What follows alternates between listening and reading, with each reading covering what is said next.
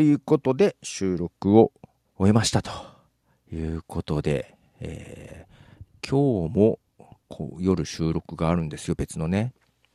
で、まあこれは今日撮ったのはアンカーで簡単に配信しようかと思ってますが、あとね、2本ぐらい収録しなきゃいけないなーっていうのがあって、わーと思ってたんですけど、昨日そうそう、マーヤさんと話してて、あの音源どうなったって言われて、クラブハウスで撮ったやつどうなったって言われて、一個忘れてるのがあってですね。うわっと思って。やばっと思って。ということで収録、はい、してないのがどんどん溜まっていく。えっ、ー、と、え、くまさん、えー、瞑想ラジオやめちゃうんですか？そうなんですよね。この間の収録の後に決まりました。次、最終回です。今月あるんですけど、来週ね、もう最終回です。やめます。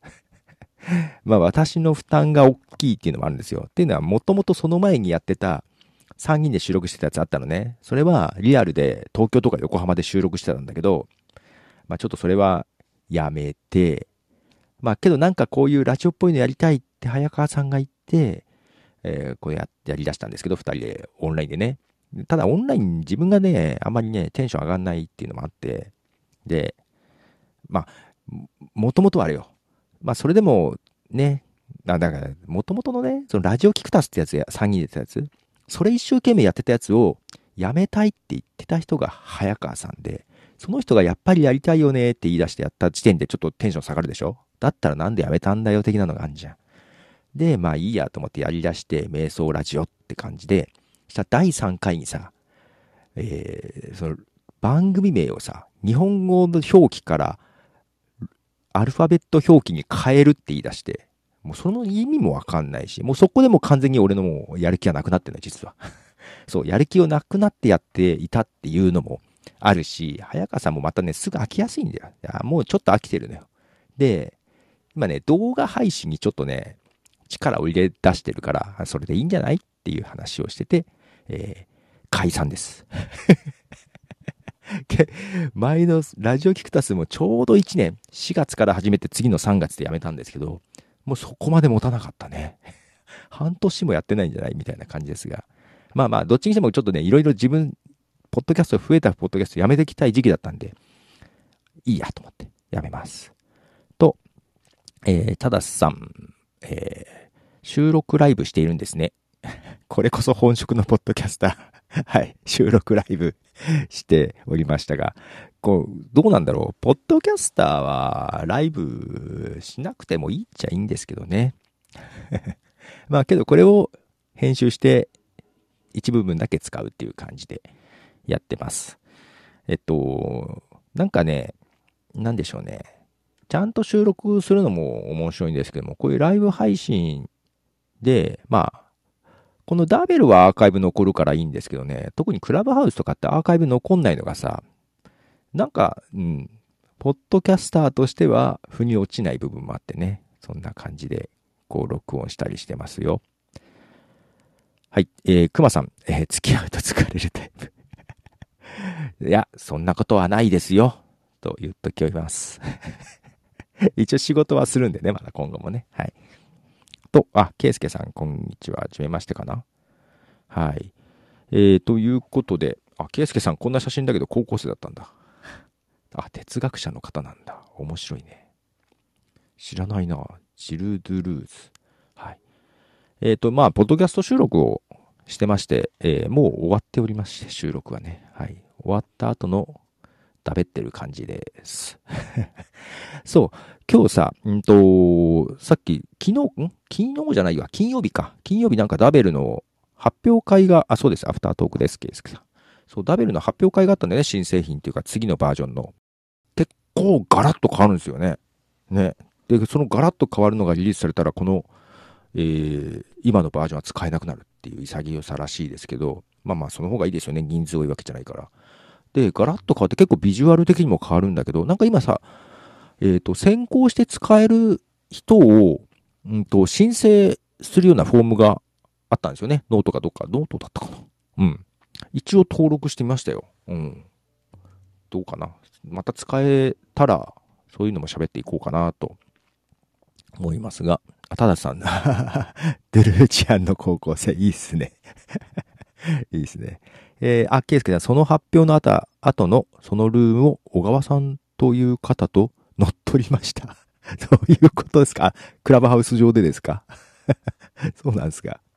で、まあちょっとクラブハウスでやってる時は、ちょうどね、他のポッドキャスターさんといろいろ集まったりしてワイワイガヤガヤ遊んでたので、ちょっと全然聞く余裕がなく聞けてないんで、まあ一応ダベルはさ、アーカイブが残ってるから、その発表会の後のダベルのアフタートークみたいなやつをさっき聞きました。1時間ぐらいね。で、なんかダベル、まあまあ、クラブハウスでもそうだのかなあややさんっていうね、方が入ってきて、えー、いろいろ質問したりしたりして、井口さんを困らせてたみたいですよね。はい。そうか。たださん、まだクラブハウスのアカウントすら持っていない情弱です。情弱とかよりもあれですよね。アンドロイドだったらダメですけども、iPhone で、あの、招待がないっていう話でしたら、言ってください。はい。あ、ケイスケさん、あややさんのおかげで乗っ取り成功しました。あ、それでぐちゃぐちゃになったのね。あ実はですね、ケイスケさん。私、今名古屋に住んでるんですけども、昨日、飛騨高山でワッフルを売っている、ワッフルのお店を持っているあややさん。行ってきました。昨日実は日帰りで実際に会いに行ってきました。レンタカー借りてですね、どれぐらい？ちょ、途中混んでは2時間半ぐらいかけて行ってきましたよ。生あややを見てきましてですね。まあ面白かった。本当その、ダベルとかクラブハウスのイメージ通り。むっちゃ面白かった。あ、ケイスケさん、結局、次の日の朝、朝10時までルームを小川さんと それはすごいね。乗っ取ったというか もう引き継いだ感じですね。すごいな。そうだった。あ、朝10時までやってたんだ。あ、そう、そうそうそう。だ生ややね。そうそう。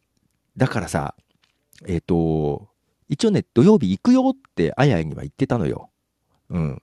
伝えてて、待ってますみたいなことはやりつつ、そう、クラブハウス外でさ、俺も他の人と話したら聞けなかったけど、画面とかたまに見て、あれ、あややいるじゃんと思って夜。夜遅い時間なのにいるじゃんと思って。明日大丈夫だよなと思って。で、次の夜中とかさ、朝とかもずっとあややがいるのよ。クラブハウスの中にね。これ、今日行って大丈夫か？店臨時休業してないかってドキドキしながら行きました。まあ、結局、ログインしたまま寝たらしいですけどね。はい。と、たださんみんなおしゃべり大好きだな。ケイスケさんの途中寝落ちしてましたけど。そうそうそう。寝落ちしててくれ、しててくれたおかげで、ちゃんとお店は開いてました。はい。えー、ただしさん、生ポトフにはどこで会えるんですか？生ポトフと気になる。生ポトフね。えっ、とそうですね。あの、まあ、名古屋にいますよ。けど、あややさんの方が面白いよ。あややさん面白かった。ちょっと録音はして、うん、どう配信しようかは迷ってますが、あのね、なんかすごい忙しくなっちゃって、まあ自分たちも行って、いろいろ買ったりしたんだけど、ワッフルをね。なんかね、次から次とお客さん結構来て、やっぱりね、人気者だね。うん、なんか近所の人とか、常連さんとかもいるみたいで、で、ワッフルとかも全部昨日は売り切れちゃったみたいで、うん、よかったと思って。えー、っと、お、ケイスケさん、名古屋か夏休み行きますよって？本当ですか？お、来てください。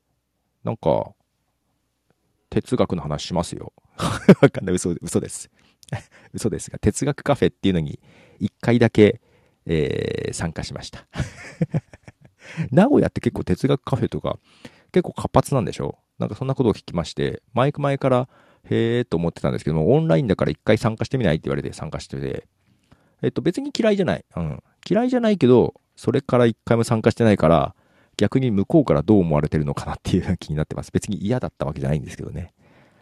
えっ、ー、と、ただしさん、月末にあのカフェに行けばいいのですか？確実にいると思います。今月も30日行く予定いや、そのね、金曜日にも実は行ってたんですよ。ちょうどね、あの、福岡と、あ、福岡からの、えー、マーヤさんっていうポッドキャスターの方が来てて、金曜日に行くって話だったのと、あと、鹿児島からリスナーさんですね、が、あのカフェに来るって話だったんで、お、これは行かなきゃと思って、仕事クソ忙しいのに行ってきましてですね、えー、会えますよ。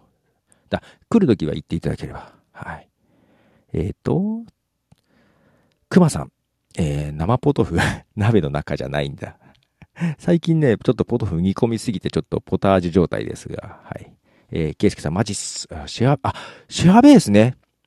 あ、大志くんあの、あれですよ、クラブハウス招待いただいたのは私、大志くんです。うん。あの、シェアベース行くなら私もシェアベース行きますよ。うん。マジで。えっ、ー、と、あ、鹿児島なんですか、ケイスケさん。昨日ね、あの、昨日じゃないよ。だから金曜日か。鹿児島、あ、いや、うん、違うな、違うな。もともとはアメリカに住んでる方で、ポッドキャストリスナーさん。あ、そうそうそう、熊さん。古太郎さんね。古太郎さん。で、今、一時的にちょっと日本で鹿児島がご実家なんですけど、鹿児島のご実家に帰ってきてて、で、まあ、すぐ帰る予定だったんだけど結構長引いちゃって、けどそろそろ帰るらしいんですね。で、その方が出張で名古屋に来てって、今日は大阪かな？うん。えっ、ー、と、そう、なんであの時カフェというカフェにね、えー、来ると。で、実は Zoom で一回お話したことあるんですけど、あ、来るなら、私も生古太郎さんに会いに行くっていう、もうな、なんだろうな、ま、まあいいや。ね、言ってね、あの、お話してきましたよ。はい。あ、けど、そのシェアベース行くなら私もシェアベース行きますよ。はい。あ、熊さん、えー、イケメンとナイスミドルですよねって古太郎さんね。そうそう。あのー、いや、ほんとね、いい人、ほんといい人なのよ。うん。あのー、年上なんだろう、なんだけど、多分、多分っていうか、まあ多分な年上なんだけど、ほんと楽しそうにさ、目をキラキラさせていろんなことをね。で、徳松さんにもすごい感動しててさ、まあだからね、まあ、そういう人だっていうのは知ってて、あの、お会いしたかったんですけども、まあ仕事相手がまたすごいとこばっかなのよ。いや、ほんとすごい人なのよ。で、アメリカでさ、働いててバリバリと。うん、だからね、え？あ、ケイスケさん、あ、ミケランジェロさんね。ミケランジェロさん知ってんだね。あ、そうそう、イケメン、イケメンのナイスビル。で、あのー、なんだっけ、ゆっこ、ゆっこママ。ん？ゆっこママ。なんであの時、放送部の、ゆっこママだっけ？のやつを収録をしてたんです、そこで。で、ゆっこさんもね、結構もう、目がハートになってましたよ。古太郎さんにはね。いや、ほんと素晴らしい人ですよ。で、えっ、ー、と、そう、ケイスケさんね、ミケランジェロさん曰く、ポトフさんはポッドキャストの先駆者らしいと聞いてます。先駆者っていうか、まあ、早かったですよね。16年間やってますからね。はい。まあ、今頃音声配信、こう、なんかいろいろ、ね、あのー、騒が、騒いでますが、何を今更って思う？はい。えっ、ー、と、で、あ、熊さん自分も会ってみたいです。いや、それこそね、ビジネスの話とかしたら面白いと思うよ。なんか話を広げてくれる。うん。本当いい、いいか。本当はもうちょっとゆっくりだから喋りたかったんだよな。まあまあまあ。え、たださん、えっ、と、日本のポッドファーザーですよ。あの、それ、うん、そうだな。ポッドファーザーっていう人がいるんですよ。えー、ポッドキャストの仕組みを作った海外のアダム・カリーさんっていう人ですね。アダム・カリーさんって人がポッドキャストの仕組みを作ったで、せん、まあ、その方がね、宣伝をしながら作ったみたいな感じで、ポッドファーザー目指したいとこですが、えー、あんま力になってないですけども。まあ、私はそこら辺を聞いて始めた感じですと。あ、そう、熊さん、スナックゆっこ。そう、スナックゆっこっていうコーナーのゆっこさん。だから、スナックゆっこに古太郎さん出ますよ、今度ね。うん。楽しみに。あ、ケイスケさん、ツイッターフォローしました。本当ですか？ありがとうございます。私も後で見ます。あ、古典ラジオさん聞いてるんですね。古典ラジオさんね。有名ですよね。昨年のポッドキャストアワードも大賞と Spotify賞を取ってね。で、クラブハウスの中でもコテンラジオのファンですっていう人と繋がったりいろいろしてます。はい。あんま聞けてないんだよなんかね、なんだろう。オープニングのね、てんてんてんてんてんてんてんてんてんてんてんてかって音楽のとこで、だんだん飽きちゃう。飽きるの早いはい。あとね、何回かに分かるじゃない、話が。なんか、途中で挫折しちゃうんだよね。はい。えー、たださ、先駆者というか第一人者かっこいい、かっこいい、かっこいい、かっこいいんだ。えー、もっと頑張ります、今年は。うん、今年はもっと頑張ろうと思います。えー、熊さん、おお、聞かねば、聞いてください。おもし、面白かったですよ。すごく面白かったです。えっ、ー、と、ケイスケさん、あー、あの、あー、あの部屋、怖くて行けないですね。あの部屋、あの部屋ね。私も部屋には行けてないです。えー、たださ、歯切れが、ね、歯切れが悪い。いや、なんかね、うーん、そうだなこれだけどさ、自分が古くからやってるのが、あの、ダメ出しじゃないよ、ケイスケさんね。あの、自分のせいです。あのね、すごく古いじゃない？だから16年やってるでしょ？で、自分が一回ね、休んでる時があったのよ。忙しくなっちゃって。で、えっ、ー、と、その時にさ、やっぱり人気番組いろいろ出てきてるのね。その、それこそ月末に行く、なんであの時カフェの徳松武さんとかもそうだけど、ある意味ね、なんだろうな。後からそういう出てきた人気番組って、多分嫉妬とかもあるのかな嫉妬、ひがみ、妬み、そねみ。聞けてないのよ。ただ、実際に会って話すると、まあ、やっぱりいい人なのよ。だから、徳間さんとかも、実は、会って話をするようになってから、ポッドキャストちゃんと聞けるようになった。だから多分ね、古典ラジオさんも、どっかで直接お話しする機会があったら、聞けるようになると思う。古典ラジオダメ出したら、古典ラジオファン同士ってちょっと事故りそうで怖い。そうね、ファンが熱心じゃない。まあね、そういうのもあってあんま下手なこと言っちゃいけないんだけど、言ってるじゃん いやー、なんだろうな。のらりくらりでそうですね。えー、たださ、ポトフさんは天井人は天井人じゃないや。なんか、違うんだよ。もう、老害なんだよ。老害、老害なのかな。いや、早くやりすぎて結局、もう、いや、な、なんかね、のんらりくらりと、本当にやってて、後からやってきた人がボンと、ほら、こうね、古典ラジオさんとかさ、うんと、特勤マッシュさんとかさ、ゆとり、ゆとたわさんとかさ、で、ガーって来るじゃん。ね、あの、雑誌とかにも載ったりしてさ、最近もさ。まあ、羨ましいとこもあるし、ちって思う、とこもあるじゃない。古くからやってると。なんだよ、後から出てきてねって思っちゃう、じゃん？あ、今は思わないよ、もうね。もう、もうちょっとね、あの、あの、仙人になったんで そういうのはもうちょっと乗り越えたんで。あの今は全然、単純に、だから、ゆとたわさんとかもね、あれなんです。あのー、全然やりとりはなかったんだけど、実はね、ちょっと DM でやりとりがあって、それから聞けるようになりました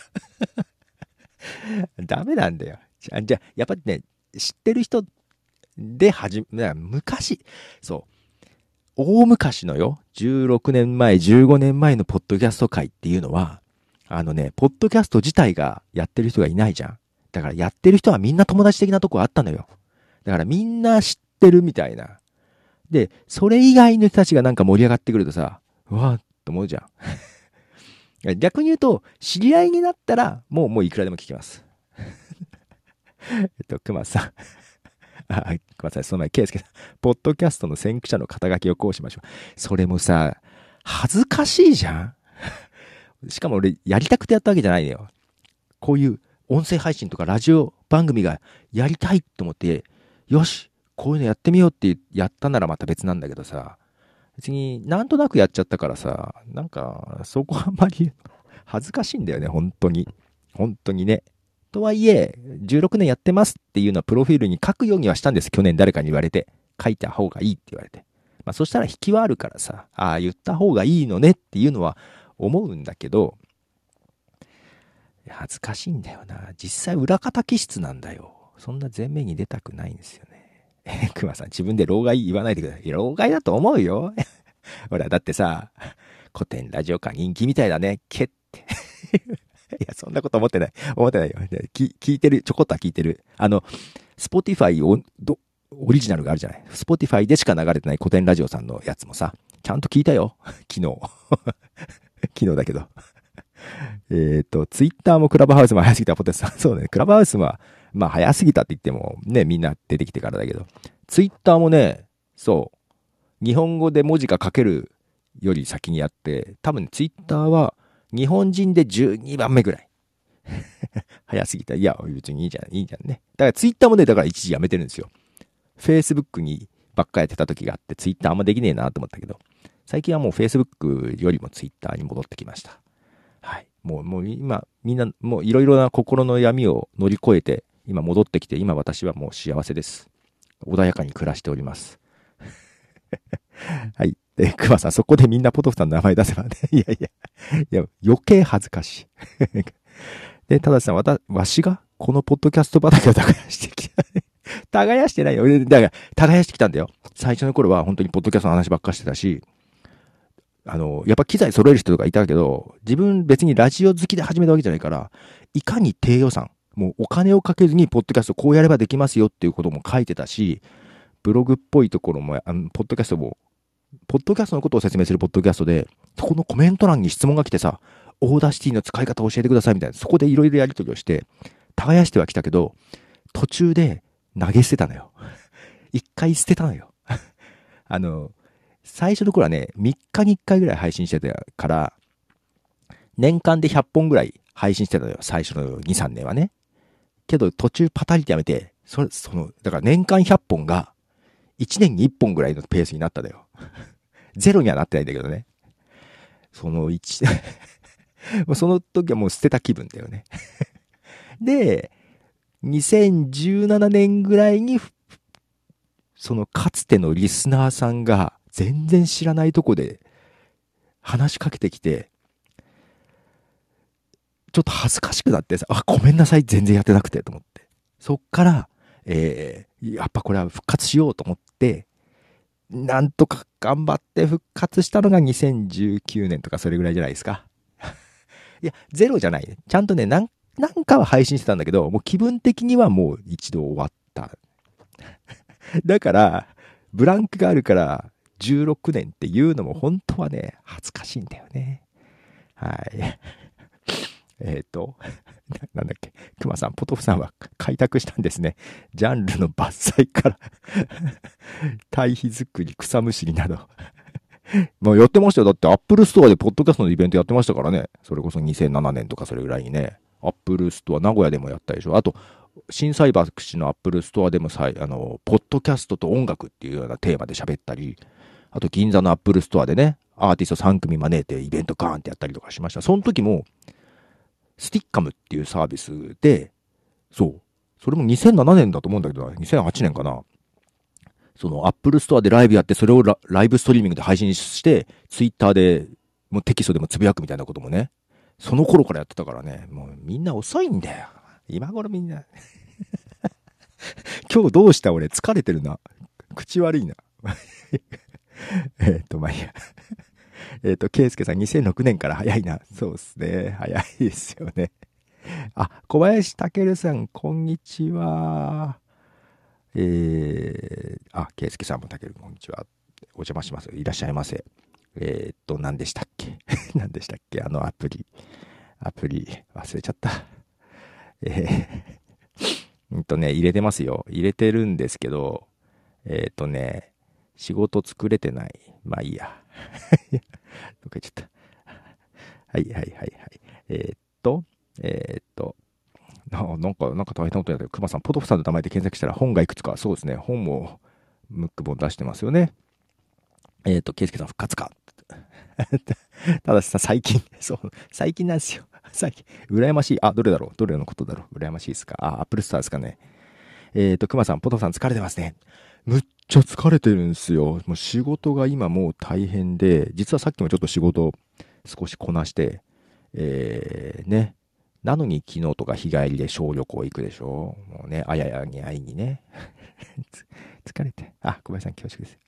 えー、ラッピンギルドだっけ登録はしたんですよ。たださ、あのー、あれね、登録はしたけど、そこから自分のお仕事用のやつを作るの、あ、ワッピンギルドだ。ラッピンだって。ごめんなさい。ワッピンギルドね。あの、作るのはなんか悩んじゃってさ、画像も用意しなきゃいけないんだと思ったら、いや、待てよ。俺、これ今なんかあっても今仕事忙しくて受けれねえぞと思ってちょっとやめてます。はい。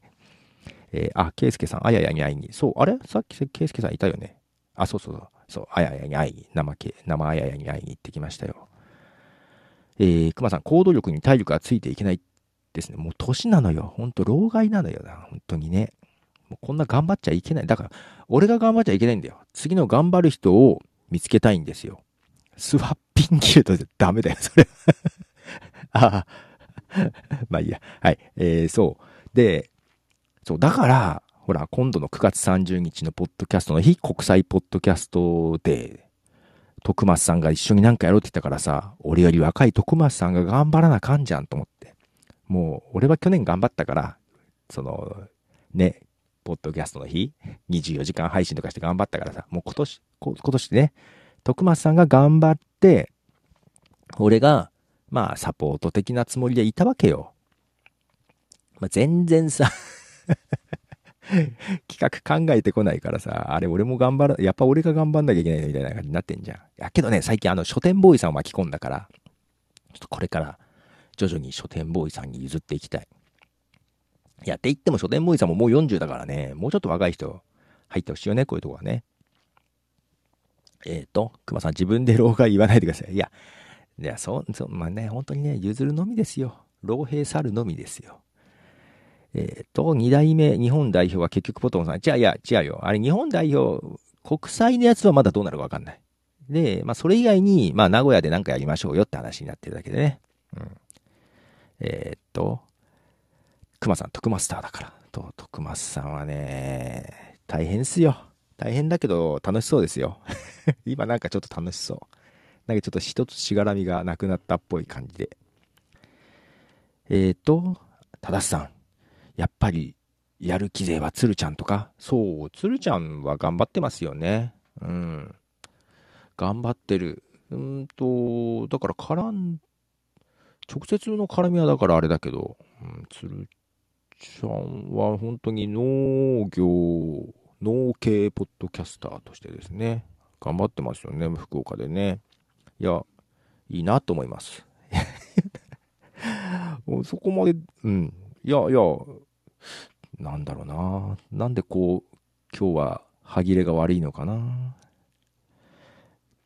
えっ、ー、と、クマさん機能してない。あ、特マス、あ、特マスターね。特マスター機能して。機能してる。機能してる、本当に。うん。機能してるんだけど、なんだろうな。逆にお店のことはね、この間行った時もバイトが結構頑張ってて、まあ、徳間さんも話、喋ってればいいじゃん、お客さんと。で、もう実務は全部バイトのことがやるって感じの方がいいかなと思ってて、うん。機能しない方がいいと思ってるんですよ。あの、カフェのマスターとしてはね。あ、カフェのマスターはいいんだ。カフェの運営としてはね、機能する必要ないと思うんだよね、徳松さんは。もう喋ってればいいんだよ、あの人はね。お客さんを呼べれば。それこそさ、あのー、まあ、ダメ人間で有名な徳松武さんですけども、あのー、昨日行ってきた、えー、あやや、高高山、飛騨のあやや、もう、まあまあダメな方でした。あの、同じ匂いを感じました。けどさ、ダメなんだけど、面白いからさ、やっぱね、あややに会いにもう一回行きたいなと思ってんだよ。徳間さんもそういう人だからさ、全国から来るわけじゃん。徳間さんに会いにね。いや、いいと思うんだよ。マスターは。そんな感じで。ね。うんと、と何話したっけ？えっ、ー、と、ケイスケさん、つるちゃん聞いてます。あ、私もあのね、農家の種ね、聞いてますよ。たまに。たまに。ごめんね。あんま農業そんな興味ないから、たまに、たまにです。えっ、ー、と、たださん、嫉妬メラメラ、誰に対して？つるちゃん。いや、違うよ。嫉妬はして、嫉妬してないことはないのかな？あれ、俺まだ乗り越えてないのかな？そんなことないけど。で、つるちゃんは真面目よね、けどね。うん。なんだ？えー、熊さん24時間配信の時からつるちゃんは聞いてます。そうね。けどその前から私はちゃんと聞いてますよ。うん。あそうそう、24時間も、だからつるちゃんに出てって、ね、言って。あその前にだからそうだ。農業系の方たちがやってるズーム飲み会があって参加したんだ、これがね。うん。で、くまさん、その方が間違いなくていいと思います。そうね、徳松さんでしょ？そう。喋ってればいいんですよ。そのね、割り切りが多分できてないんだよね。人に任せるのは苦手じゃないはずなのにね。うん。だから、任せるってことは、その分、利益を上げなきゃいけないじゃない。そこが弱いんだよね。うん。はい。うんと、ケイスケさん、古典さんのヤンヤンさんも農業してますよねって、そうなんですか？知らなかった。あ、そうなんですね。その辺のつながりもあるんですね。いや、だから福岡は結構暑いですよね。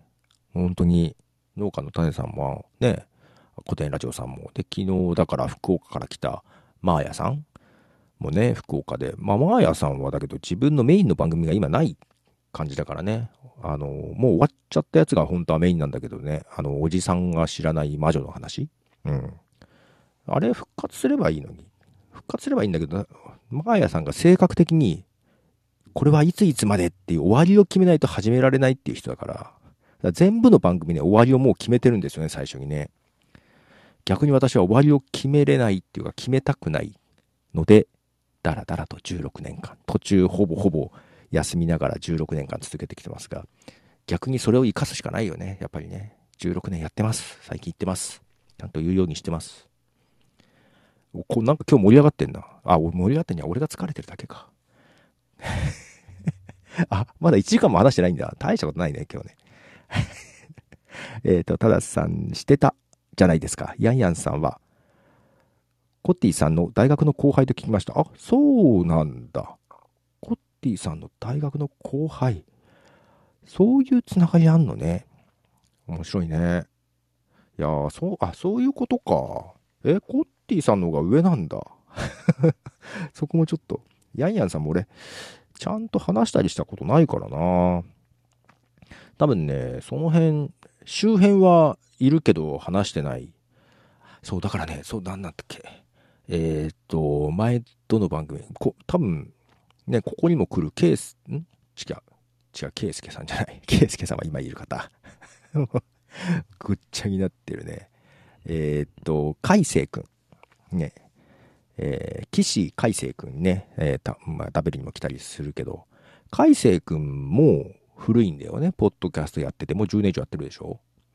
で、そうそう、あとさ、うんと、なんだっけ。えー、番組名が全然出てこないよね。今有名どころのさ、その10年以上、それこそだから、電気屋ウォーカーのさ、コーヒーさん？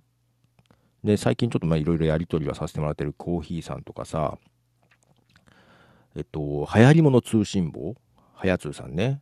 とかの方とかも、だから俺だから、休んでる時にそこら辺が皆さんやり出したやつじゃない？ほとんど交流なかったけど、コーヒーさんはちょっと早いか、2、3年前 ?2 年ぐらい前？とか、はやつさんとかも最近やりとりするようになって、だから本当それまでね、全然やりとりなかったわけよ。だからもう本当に仙人みたく山にこもってたわけよ。やりとりして、最近聞くようになったりもしてるんだけど、まだね、そういう人いるのよ。で、その、岸海瀬くんとかもやりとりはしたことなく、一回ね、ダベルで、なんかや、開いてたのかな？岸海星くんが、他の人が開いた部屋で喋ってたのかな？そこに私が入っていって喋った時に、海星くんもどうやらね、古い人にあんまり絡むのが苦手みたいで、うわ、ポトフさんが来たみたいな感じで近寄らないようにしてたみたい、みたいな感じで、ちょっと私出ますわみたいな話だったんだけど、いやいや、あなたの悩みで今なんかみんな話してんじゃんみたいな感じで。で、そこの時ね、なんかだから強引な感じでね、カイセクと話すことができたのよ。で、お互い小山同士、なんかやっぱ敬遠し合うとかあるのね。10年選手以上が結構そういう傾向があるのね。早津さんもその言ってたのよ。で、その時だけどね、まあ偶然だけど、カイセクと話す機会ができて、まあ話したらやっぱさ、別に普通に話せんじゃん。そうそう。なんかそういうとこあるよね。子さん同士ってめんどくさいよね。それが老害だって言ってんですよ、私はね。子さん同士はね、ダメなんですよ。けどまあそこは取っ払おうとしてます。あと、あと、新参者。新参者って言い方悪いけど、この1、2年で始めた人とかも結構いる。そういう人たちも、もうフラットに近寄るようには心がけてはいます。自分が元気なら。そう。あとね、古い人で絡めていない。ちょっとしたツイッターとかのやりとりはしてるけど、ちゃんと1対1で話をしたことがない人っていうのはやっぱいて、あのー、桃屋のおっさんっていう人がね、北、あ北木じゃない、あれはどこ？桃屋のおっさんはどこ？宇部市。桃屋のおっさんは、話してた、オールデイザ日本、ネポン？オルネポ、オルネポの桃屋のおっさんとも、実はちゃんと絡んだことがないんですよね。いやーね。えっと、どこまで言うんだっけ？ただしさん、横どこだ？横どこだ？横どこだ？横どこだ？何の話でしたっけ？わかんないや。パス。えっ、と、熊さん、コーヒーさん。そうそうそう。えー、熊さん、ポッドキャストで困った時は、ポトフさんかコーヒーさんに相談しよう。そう、機材周りはね、コーヒーさんに聞いた方がいいっすよ。あの、ズームの製品とか大概持ってますしね、私もコーヒーさんに聞くことは多いっす。えっ、ー、と、ケイスケさん、古い人、古い人ね、古い人はね、やっぱりね、めんどくさいんですよ。えー、たださん、電気屋ウォーカーの方とポッドキャストやってませんでした？電気屋ウォーカーの方がコーヒーさんです。電気屋ウォーカーはコーヒーさんと、誰だっけ？タイジくんか。タイジくんね。はい。ただ、タイジさんとも話したタイジさんは本当に最近。で、しかもクラブハウスの中での方が話したりするみたいなね、感じで、たださん、海瀬さんは中学生くらいからやってるんでしたっけ？そうなのよ。そう。もう今も社会人ですけど、いやだからまあ、結構若い時からやってるから、車に構えた感じでさ、もう結構と攻撃的というか。だから、だけどね、やっぱみんなはね、やっぱり年離れてるし、海瀬くん、海瀬くんと言うんだけど、結構ね、あの 尖った感じなんですけど、だから昨日かな、そのマーヤさんっていうね、方には、結構仲良くしてると、海瀬くんが。で、徳松さんとかが、どうやって解析を手なずけたんですかみたいな話をちょっとしてたんだけど、いや、そんなつもりはないみたいな話。私ね、だけどね、全然苦手じゃないのよ、海星君。いや、いい、いい、いい子というか、その尖った感じもわかるし、うん、自分もね、あの、うん、そういうとこあるからさ、今はもう大人だけど、あの、わかるし、全然応援してます。あんまポッドキャストやってないけど、最近。えー、クマさん、オールデイズだ、ネッポン。あんまあね、言いにくいよね。俺ね、だから、俺もね、オールナイトニッポンとかさ、やっぱ好きな人多いじゃない？あ、俺も嫌いじゃないよ、もちろん。けど、そこまで、あれをやりたいってことじゃないんだよな。いいんだけどな。えー、ケイスケさん、大学生になったら、ポッドキャストを本気でやろうと思ってます。いや、けど、そう、さっきの解釈みたいに中学生ぐらいからやってる人いますよ。うん。あとね、高校生、日本初高校生ポッドキャスターと歌ってる人がいたんですよ。ヌヌさんって言うんですけどね。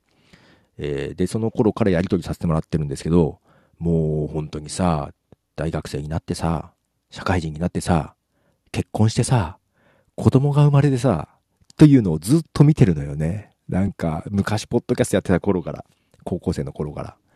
いやもう本当だから、そういう人のポッドキャストを聞くのが一番面白い。どんなすごい番組よりもそういうね、個人的なつながりの人がポッドキャストでね、定期的に配信してくれてて、その生活を見ているのはもう本当面白くてさ、もう俺にとってポッドキャストはそれだからさ。まあいいや。それを、まあいいです。えー、っと。えっと、熊さん、海星くん尖ってます？尖ってるよ。尖ってるよ。えー、ケイスケさん、ちょっと親父に止められてまして。そうなんね。止められてんのね。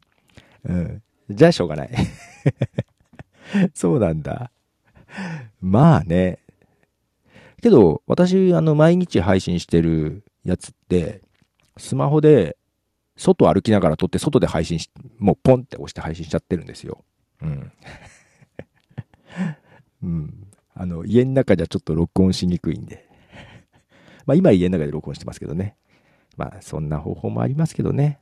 ポッドキャストと YouTube は止められました。まあ見つかっても大変なんで、はい。大学生になったら、ぜひぜひ、こちらの世界へ。えっと、熊さん、桃屋さんにオルネポ出たいって言うと出れますよ。知ってます。出れるだろうし、こっちから行ったら出れるだろうし、あのー、次戦多戦知りませんのコーナーに、私の番組紹介してくれって言ったら紹介してくれると思うんですよ。思うんですけど、あえて言ってないところは若干あるじゃないですか。逆に、桃屋のおっさんからも何も声をかけてこないっていう、このね、お互いの距離見合ってる感じ。しかもね、桃屋のおっさんと私多分同い年なんですよ。同い年か同い同じ学年かどっちかなんですよ。この牽制し合ってる感じ。俺からは言わねえぞみたいな感じって面白くないですか？それちょっと楽しんでる自分がいるんですよ。面白いなと思って、これお互いになんかちょっと距離取ってんなっていうのがね、ちょっとすごく面白いです。で、同じ、その年というと、あの、椿ライドさんっていう人がいてね、あの、その方もいくつか番組持ってますが、同じなんですけど、そこはね、もう一回ちょっとどの、なんであの時カカフェで生ポトフあの人見てるので、会ってるので けどね、やっぱりね、ちょっと距離取ってる感じはね、あの、同い年っていうのもめんどくさいですよね。面白いんだけどえっと、熊さん、海星君はいい子の印象ですけどね。あ、そうなんだ。ポッドキャスターの中では結構めんどくさい子っていう印象っぽいですよ。徳松さん言うにはね。はい。と、ケイスケ君、ダベルとツイキャスとクラブハウスの網の目をくぐり抜けたアプリです。で、ケースがツイキャスは最近配信しないですけど、ツイキャスはいいんだ。そうね、ポッドキャストと YouTube は止められてるからね。他はね、網の目がね。えっと、熊さん、オファーを待ってる状態。これね、ただね、オファー来たら断るかもしんないんだよね。待ってるってわけでもないんだよね。ほら、あのー、老害的にはさ、もうみんながいろいろもう出たりしてるわけじゃん。わちゃわちゃ楽しんでるわけじゃん。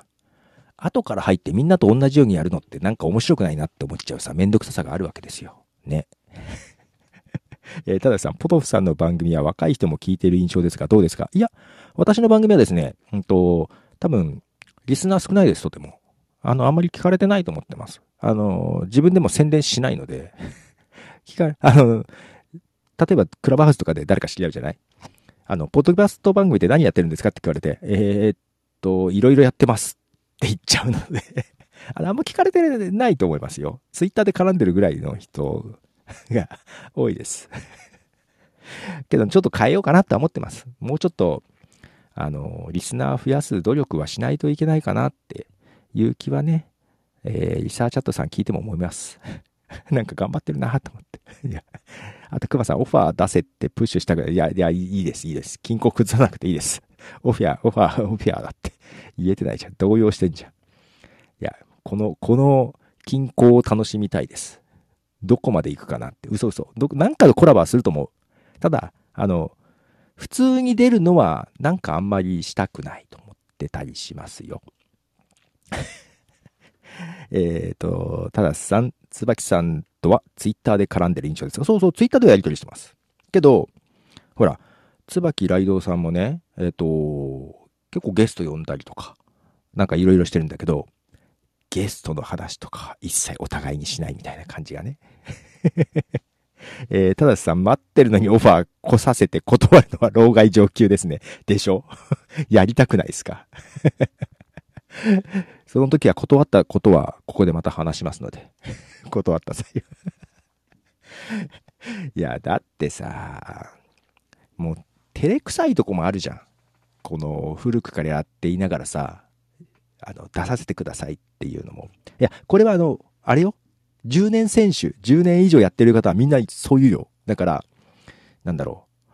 ほら、トッキーマウスさんとかもなんかで言ってたけど、流行り物通信簿っていうはやつさんとかも10年ぐらいやってるでしょ？やっぱり、あの、若い子っていうか、今、最近始めた人たちがみんなでコラボをいろいろやってるのは、羨ましいんですって。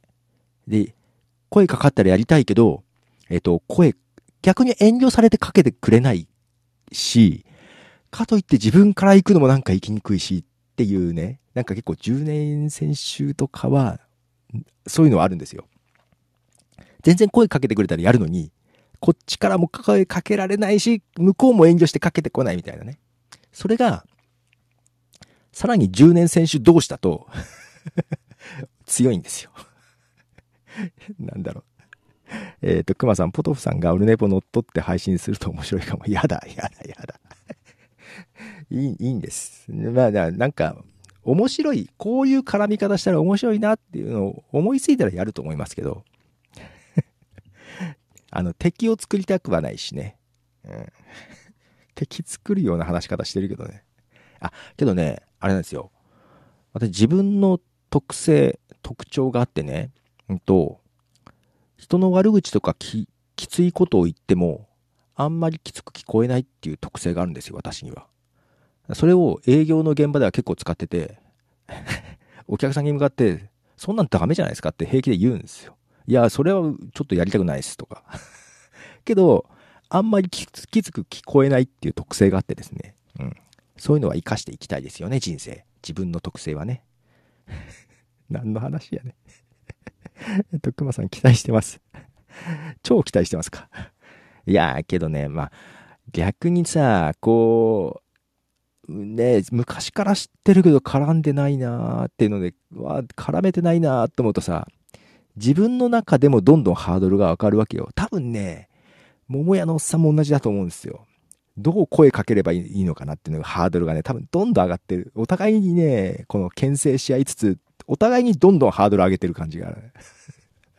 これ何なんだろうね。いや、けどあると思うよ。このポッドキャストだけの話じゃなくてさ、普段とかでもさ、あると思うんだけどな。えー、熊さん、えっ、ー、と、羨ましいですね、その特性。そうそうそう。だからね、あ、けどね、羨ましいと思う反面ね、その、昔バンドやってたのね。あのバンド。楽器をね。で、えっ、ー、と、まあまあ、そういう性格もあるからバンドリーダーをやらされてたわけだよ。押し付けられてたというかね。で、他のメンバーが、他のメンバーが他のメンバーに対しての文句っていうのがあるわけよ。俺に対しての文句もあるけどさ。その場合、お前から言っといてくれっていうのを双方から言われるのよ。お前が言った方が角立たないからっていうの。だからみんなの文句がこっちに集約されてくるっていうね。で、それを言い方考えて伝えなきゃいけないっていうね。っていう手間が増えます。だからそんなに羨ましい特性でもないんですよ。実はね。あ、一個飛ばしてた、たださん。イベントでたまたま会うというのはやりたいっすね。あのカフェか。そうそうそう。だから、桃屋のおっさんとかも、どっかでバタリと会う方が面白いなと思ってて。なんか、一時期名古屋にいたんでしょ？俺それは知らなくてさ。うん。そういうの時に会ってたら、面白いのになと思いますよね。はい。えー、熊さんめんどくさい。そうなんですよ。めんどくさいんですよ。これね、あの、だけど、高校生ぐらいからその特性に自分で気づき、その頃から付き合ってます。便利反面めんどくさいこともあるので、じゃあ便利な部分は存分に使わなきゃなと。だから仕事でも結構ズバズバ言うんですけど、だからね、あれなんですよ。メールとかで文字だときつく見えるらしい。まあ、ツイッターとかはね、もうちょっと砕けて書くからあれだけど、メールとかね、結構あの、あ長々文章書かないのもあるんだけど、なんかきつく見えて喋ると印象が違うとは言われますけどね。そう、メール、メールきついらしいです。何の話をしてんだ？これ全然配信しないからね。これはポッドキャストでは配信しないからね。前半部分しか配信しないです。で、えー、えっと、たださん、ツイッターは結構きつく見えるかもです。あ、そう？本当に、本当に？やっぱ文字ダメなのよ。うん、文字はね、ダメ。そう。だから、ポッドキャストやってるんですよ。長年ね。うん。多分喋った方が得意なんです。と言いつつ、ライターの仕事もやってるんですけどね。ただやってるんですけど、テクニカルライター的なことやってます。なんかの使い方みたいな。あの iPhone の使い方とか、Facebook の使い方みたいなね。おっと、なんか人が増えた。みりんさん。あ、こんにちは。えー、っと。ん？ツイッターだと結構聞、くまさん。自分が言うと相手を叩き潰すまで言うからダメなんだろうな。ああ。叩き潰すまで言う人いるよね。けど、ね、なんかリズムで言ってもさ、しょうがないんだよね。うん。そういうの得意私。うん。あとね、社内政治とかも得意よ。まあいいや。あ、たださん、最初はガチ怖い人かと思ってました。本当に？あ、そうなんすか？本当に？ええー、こんないい人いないよ。えっと、あ、ミリンさん、はじめまして、はじめまして。あれ、ミリンさんって私の知ってるミリンさんじゃないんだ。ミリンさんだっけ？ああ、違うわ。勘違いした。あ、はじめましてですね。はじめまして。ななんか、フォローします。あ、ケイスケさんもフォローしてなかった。フォローします。よいしょ。み、みんなフォローしてなかった。はい。えっ、ー、と、ケイスケさん。えー、ポトフお兄さんという感じがある。本当ですか？えー、お、お、み、みほちゃん？みりんさんのこと？はい。で、くまさん、ポトフさんの文字は怖い時ありますよ。本当に？そっか、最初の印象怖かったですわ。あ、本当っすか？ああ、やっぱダメなんだね。うん。あ、書いちゃった。またね。そうか、怖かった？なんか、まあいいけどさ。まあ、あれ、あれですよ。あの怖いぐらいの方が誰も寄ってこないから楽な時もあるんですよ。言い訳。そうか。けどね、もうこれは直せないよね、文字はね。ああと、あれなんだよ。文字言い切りが好きだしね。な原稿とかも言い切りの方が好きなんだよね。そっか、けど、怖いのは良くないよね。うん、ちょっと精進します。できるだけあの、顔文字使うように。そういう問題じゃない。けど、あれで和らぐ部分ってあるよね。ほら、声だとさ、なんだろう。あるじゃん。あの、同じありがとうでも表情違ったりさ、同じ、あ、これってダメだよねっていうのもさ、それがどこまで本当にダメと思ってるか？まあまあ、ダメだけどしょうがないよねって思ってるかとかってニュアンスが出せるのが文字って出せないじゃん。で、それが出せるのが、まあ絵文字？だから絵文字がね、日本は特に流行ってんのかなとは思うのはさ、そういうちょっとしたニュアンス、特に日本語ってノンバーバル、ね、あの、文字以外の情報を重視する国じゃない、なんかね、空気を読むとか。だからノンバーバルの国だから絵文字とか流行って、まあそれがね、国際的に認められたってことは、まあ全世界的になりつつあるんだろうなと思うんだけど、はい。そんな感じで終わってます。あ、ケイスケさん書いてまた帰ってきた。えっと、最初、クマさん、ポッドキャストアワードの話の時は、話してくれなかったし、え？そんなことありましたっけ？ポッドキャストアワードの話の時、話してくれ、えー、そうだっけ？なんかありました？いや、あのね、アワード、うん、ああいうね、ポッドキャストアワードとかはね、いろいろ思うとこはあるのよ。思うとこあるんだけど、うん、あのー、言いにくいこともいっぱい抱えてるわけよ。運営側のことも知ってたりとかするときとか、裏話とかも知ってたりするとさ、話せなかったりするわけよ、これがまた。うん。それはしょうがない。ラジオ局の人とかも知り合いとかいたりするからね、俺ね。ダメだよね。大人になると。えっと、たださん、絵文字だらけになったら逆に怖い。え、けど最近ちゃんと使ってる。ちゃんと使ってるってなんだ。使ってる方ですよ。うん。ツイッターは。けどメールがそれができないからさ。だからメールがね、怖いと思う。あの、ポッドキャスト一緒にやってる相方からかも、文字だと怖いとか言われる。確かに。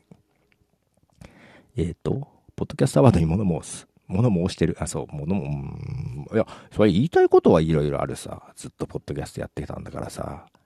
こういう古参、めんどくさい10年選手とかを取り込むようなことをしなくてどうすると思うよ。そこ、一番文句言ってくるとこだからね。海外でもやっぱそうなんだよ。古参言うの、古参ポッドキャスターほど文句を言うからさ。そこちゃんと根回ししとけばいいのにって思うじゃん。そしたら、根回しをしようとしたことがあるんですよ。実は、ポッドキャストアワードもね。ただ、しようとして余計反感を買ってるっていう状況になって、やってるからね。全然ダメよね。まあそれもね、俺から言わせたら子さんじゃねえけどな、俺の方が古いけどなと思うけどね。いや、いいんだ、それは。えー、っと、えっと、熊さん、あった。けどあの件から蓋しました。どの件だろう？なんだろう？何のことだっけ？全然忘れてるな。多分で俺だけど、それ、多分悪気ないよ。うん。俺多分悪気ないもん。俺基本的に人に興味ないから、そんなことは興味ないことはない。人のことどうでもいいと思う。違う。それも違うな。あの、人の、そう、人に期待をしてないから。うん。人間には興味があるけど。あんまり人に期待しないからね。うん、そんなに実は悪意ないよ。本当だよ。ただしさん聞きたい。どの話だろう？えー、ちょっとどの話？ちょっとわかんないな。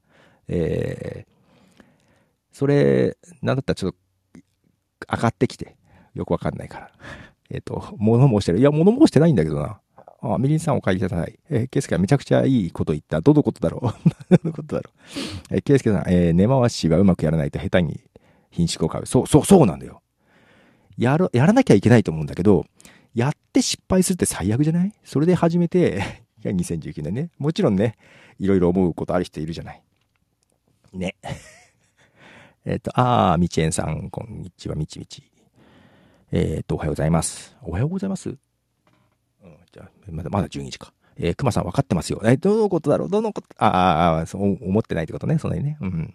えっ、ー、と、ケイスケさん、道恵さんおはようございます。ということで。あの、もうタイトル、ポッドキャスト、ポッドキャスト収録になってますが、もう収録終わってます。これも完全にアフタートークで、えー、ちょっと最近疲れ気味の私が毒づいているぐらいです。毒づいてる？毒づいてるうん。えっ、ー、と、ケイスケさん、いや、ダベルで干されている僕はポトフさんに共感できる。あ、干されてるの？いや、そんなこと言ったら俺もさ、あの、やめて。ダベルに文句言っちゃいそうだから。あ、けど俺、井口さんに取材したいんだよな。あちょっとどっかでガチで取材申し込もうとは思ってんだよな。うん。多分さ、その新製品、ね、ダベル新しい2.0がリリースされたらね、いろんなとこで記事書いたりもしてるから、するだろうから、まあ、どっか音声だけで2、30分でも話聞きたいな。1時間ぐらい聞けると嬉しいんだけどな。うん。ちゃんと告知手伝うよ。俺、ポッドキャストアワードも、なんだかんだ、応援してるのよ。本当は。うん。ほん、ほん、うん、本当は。やり方が悪いなとは思うけどね。応援してんのよ、ああいう動きはね。うん、ほんとほんと。なんだろう。熊さん、危険危険。圭介さん、その時行こうと。熊さん、えっ、ー、と、たださん、井口さんとダベルやりました。んとね、井口さんがダベルやってるのを聞いたりはしてますが、直接上がって井口さんと話したことはないんです。うん。どっかでは、あ、けどね、なんだろう。自分ね、あのー、人数が多いとダメなんですよ。だから話聞くときはちゃんと1対1で聞きたいと思ってて、こういうダベルとかな、んかたくさん人がいるとこだとね、喋るのめんどくさくなっちゃうんで あの、ポッドキャストの集まりとかでもね、やっぱ話す人がいっぱいいるわけよ。だからなんであの時、その、ね、ポッドキャストの人が集まるカフェとかもね、行くとね、みんな話してて、なんかね、そういろいろ話してると、あ、俺話さなくてもなんかこの場が持ってるなと思っちゃうと、話さなくなっちゃうので なんか聞きたいことも聞けなくなっちゃうので、話すときは1対1で話したいですね。めんどくさいやつだな、これ。あ、ほんとめんどくさいわ、もう。あ、いやいや、いやいや。えっと、何の話だっけ？俺こんな話するために、まあいいんだけどさ。ちょっと収録。はい。まあダベルもだけど期待してますよ。うん、ちょっとクラブハウスに似すぎじゃないって思うけど、まあまあけどクラブハウスやってる人には分かりやすいかもしれないですね。うん。そう、雑談。雑談っていうのを、井口さんもね、なんか言ってるじゃない？リサーチャットさんもなんか言ってませんでしたっけ？あのね、番組の中で。雑談っていうのはちょっとテーマにしたい部分はありますよ。で、だから今度の9月30日のポッドキャストの日には雑談大会みたいなことをしよう。雑談大会じゃないな。雑談トーナメント？ん？雑談天下一武道会？あれも企画詰めなきゃいけないなはい。えっ、ー、と、あれ、ケイスケさんお帰りなさい。えっと、雑談ニスト。雑談ニスト。そう、雑談ニストって言葉あるんですね。誰かが本書いてた。うん。自分でも雑談ニスト思いついたと思ったけど、あ、やっぱあるわと思ってね。そうそうそうそう、雑談で勝負をしようと思ってるんですよ。ポッドキャスト同士じゃなくって、まあ団体戦もいいとは言ってたんだけど、団体戦じゃなくて一人一人、ポッドキャスター同士で、えっ、ー、と、ランダムじゃないだから、あれはトーナメント戦にするのかな。トーナメント制で、えー、1対1で雑談をして、旗から聞いてる人が勝敗を決めるっていうね。勝敗の基準なんだっていうのね。基準は何かっていうと、えー、突き詰めていくと好き嫌い。えー、次も、トーナメントだからね、負けたら脱落するじゃない。次もこの人の話聞きたいなーっていう人を選ぶっていうね、えー、トーナメント制の天下一武道会をやろうと思ってるんですよ。雑談のね。えー、っと、熊さん、も母さんから概要聞きました。嘘？も母さんだが概要知ってるのかな？あ、車の中で少し話したか？帰りの、なんだとカフェと。あ、けどもお母さん理解してるかわからないよ。うん。あ、あだだけどね、相談はしたのよ。この雑談展開地武道会って、絶対女子受けしないよねって話をして、女子だったら参加するって言ったら、しないって言われた。だよねと思って。そう、女性も参加できるようにしたいけどね。もう完全に天下一武道会寄りになってたから徳松さんと話しただけ。これ男子向けじゃんと思って。えー、っと、たださん、やっぱりバトルはダメですよ。そうですか。まあ、バトルっていう時点でね、女性受けしないですよね。けど、やりたいです。いや、なんかね、ほら、いつも話してる、人と違う人とね、ランダムでなんか雑談するっていうだけでも面白いかなとは思うんですけど、そういう聞きやつってもう別に普段できるじゃん。っていうかね、やってる人いるんですよ。確か年末年始にかけてやってる人もいたんじゃないかな。あーななんだっけ。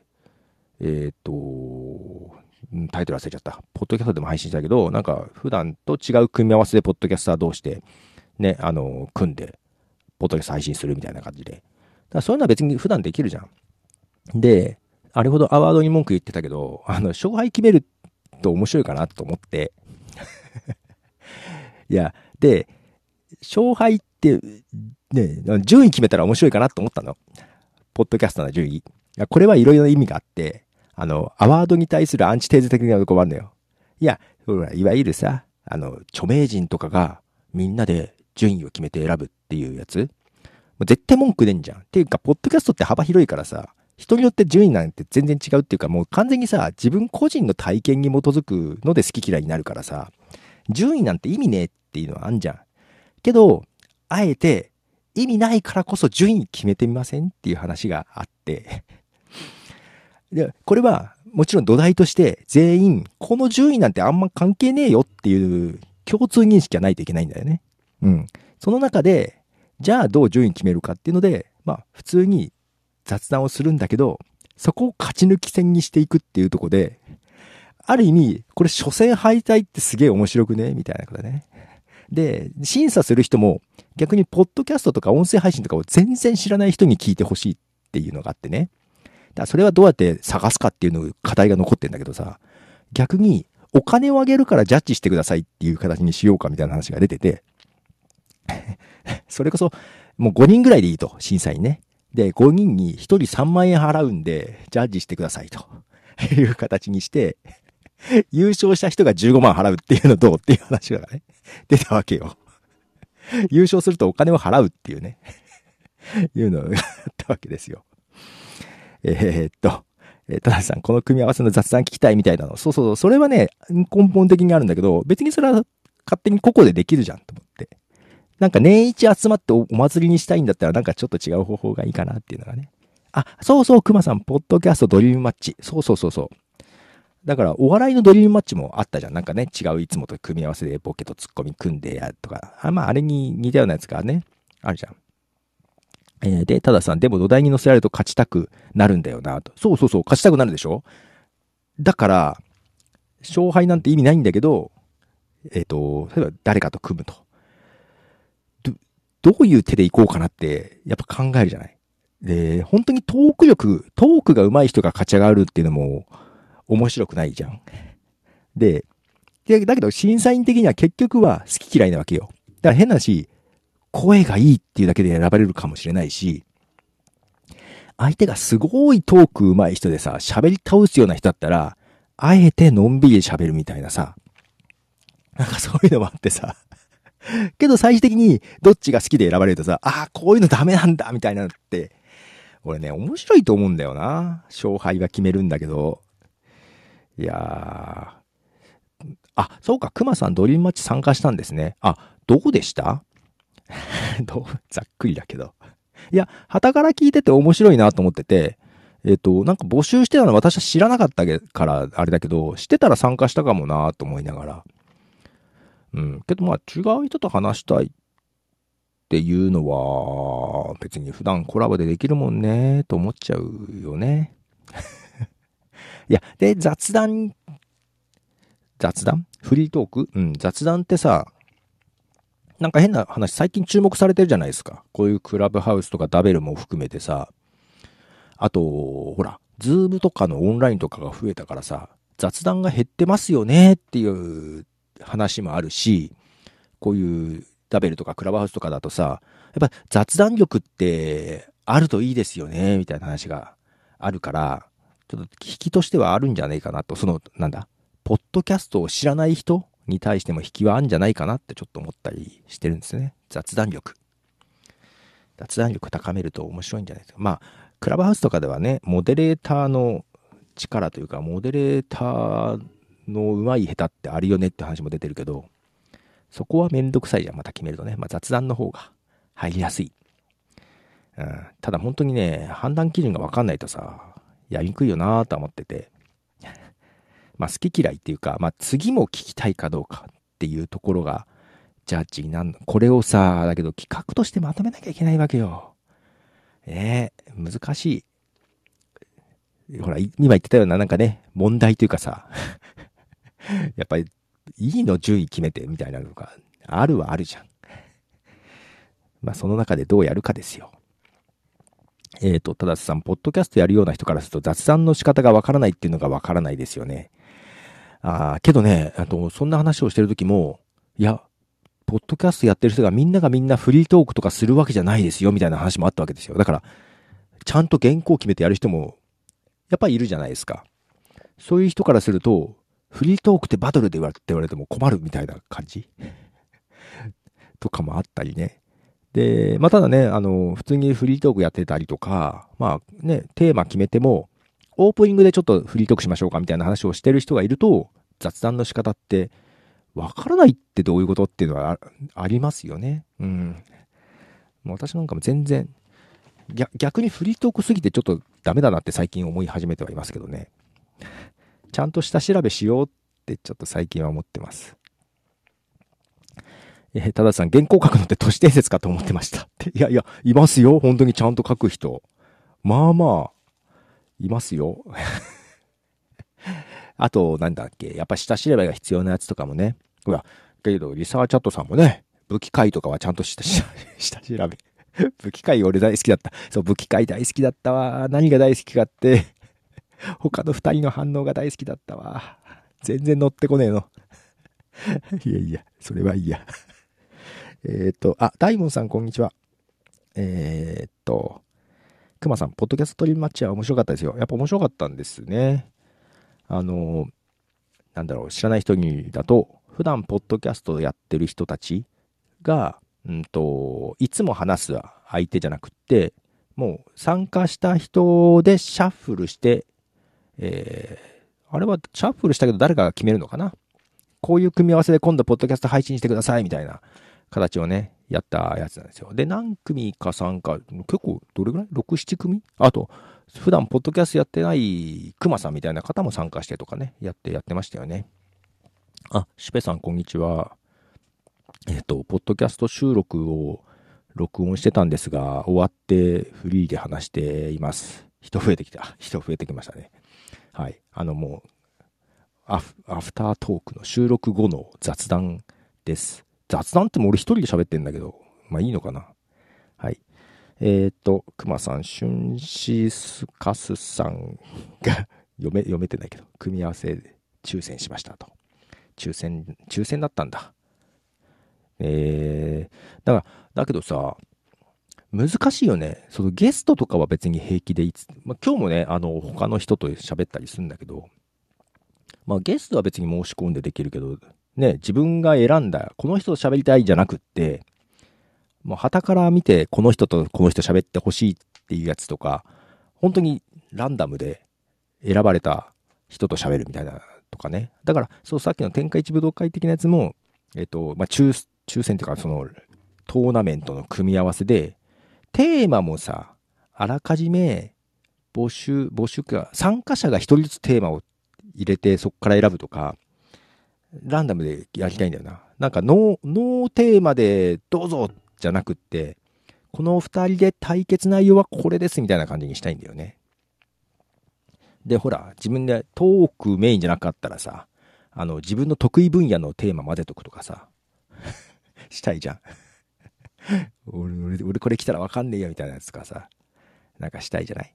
えー、っと、熊さん、桃屋さんとおつつみさんは別にして編集できる人を一人入れてとか。え、どういうことですか？どういうことですか？それは。天下一武道会の話ですか？えっと、あ、大門さん、天下一武道会面白そう。あ、そうそう、あのね、ちょっとね、企画としてやりたいのが、うんと、ポッドキャストをやってる人、まあ多分個人戦になると思うんですけど、えっ、ー、と、天下一武道会やろうと思うんですよ。あの参加者がトーナメント式で、えー、雑談で話すと。で、聞いてる人、できたらポッドキャストとか普段聞かないような人が聞いて、えっと、ビジュアルなしで、音だけ聞いて、えー、どっちの人の話が次も聞きたいか っていう判断、もう最終的には好き嫌いで判断してもらって、優勝は誰だみたいなことをね、したいなって。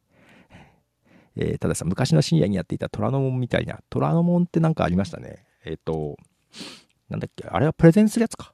違うかな。えっ、ー、と、くまさん、いえいえ、ドリームマッチの時の組み合わせ抽選の話です。あー、編集する人も、あれって編集ってどうやってやったんですか？誰かが一手にやったんですか？なんか、そうそう、自分たちで編集したのか、誰かがやったのかとかよくわからなかったんだよな。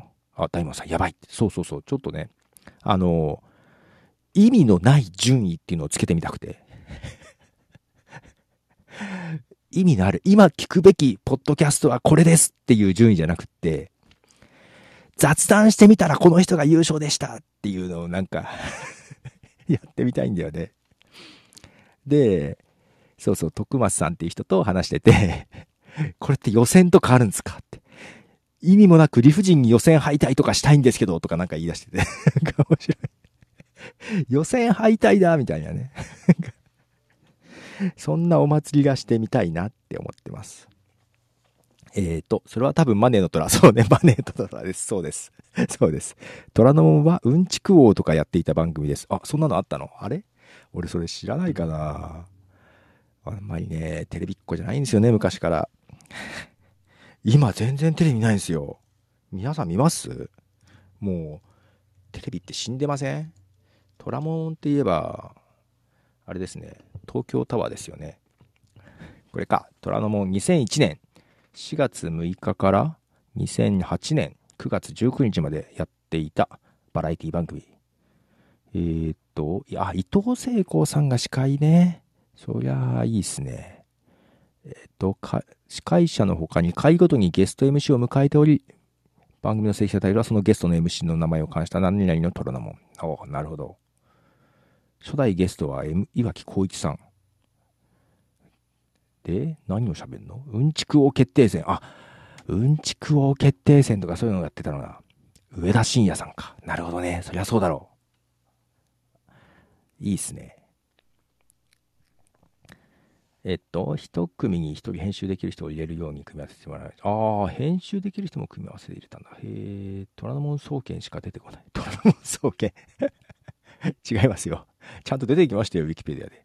伊藤聖子、あ、そう、シュペさん、伊藤聖子さんがやってたやつでうんちく王決定戦で上田晋也さん、あと、スイスペアク、ん？末期はしりとり竜王戦、話術王シリーズなどの企画が人気を博した。あ、なんかいいな。あ、ちょっとやりたいことに近いかもしれないよ。いいっすね。お、アベマでもやってたんだ。うん。けどなんかそういう、うん。全体としてバラエティ的なトーナメントがやりたいです。ほら、なんかさ、今聞くべきみたいなやつが、ラ,、ね、ラジオ局とか、スポティファイとかが選んだ、えー、対象とかいうガチなものじゃなくてさ、ここで選ばれたからってっていうのもありながら、けど、旗から見たら聞いてみたいと思うじゃない。で、多分そこはリスナーは増えると思うのよ。いや、こ、これどう、こんな決め方なのっていう決め方の優勝でも、やっぱりリスナーとか増えると思うし、何それっていうのもあるし、あの、絶対毎回順位が変わってくるからさ、次もやりやすいじゃない。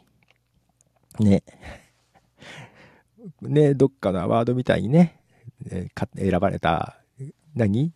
有識者と呼ばれる人たちが選んだものじゃなくってさ、普段ポッドキャストとか聞かないけど、なんかわかんないけどこっちが好きとかさ、なんかこっちの人一生懸命いっぱい喋ってたけど、こっちの喋んない人の方が好きみたいなやつ とかさ、よくないっすか？絶対その方が面白いと思うんだけどな。えっと、え、ただしさん増えません、きり。本当に？嘘？増えないの？増えると思ったのにな。え、けど誰か増えたって言ってたよ誰だっけ？えー、古典ラジオさん、違うか。農家の種さんはアンチが増えたとか言ってたか。ダメじゃん。アンチとかひどいよな。えー、増えないの？あ、けどまあ一瞬は増えるでしょ。あ、そうそう、あれ、あれだ。あれだ。えー、っと、誰だっけ？あの、一人で喋ってた女の子の人いたよね。いたでしょ？うんと、忘れちゃった。ラジオトークで配信してる人。え、っと。たださん、去年は増えましたが、今年はさっぱりでした。あ、そうそうそう、全部去年の話。やっぱ今年は増えなかったんだ。いや、今年さ、盛り上がらなかったよね。いや、去年の方が叩かれてるのも含め盛り上がってた気がする。今年叩く人がいなくなった代わりに全体としても盛り上がらなかった気がする。あ、そうそうそう、内海さん、内海さん。ね。そうそうそう。内海さんが増えたって言ってたなと思って、それ去年の話ね。そう、今年はさ、だってだって、対象もさ、スピナーってとこが作ったやつでしょ？あの J-Wave の、ね、やってるスピナーの番組でしょまあ、増えたかもしれませんよ、そこは。正直私はそれを見て聞きましたから 私分は増えたかもしれない。っていうか、一般の人がね、なんかあんまり、あ、けど、リサーチャットさんはあれですよね。ナレッジ部門でしたよね。ナレッジ部門でも増えないんだ。は夢がない。夢ないっすね。ああ、けどそういえば審査員のコメントちゃんと読んでないな。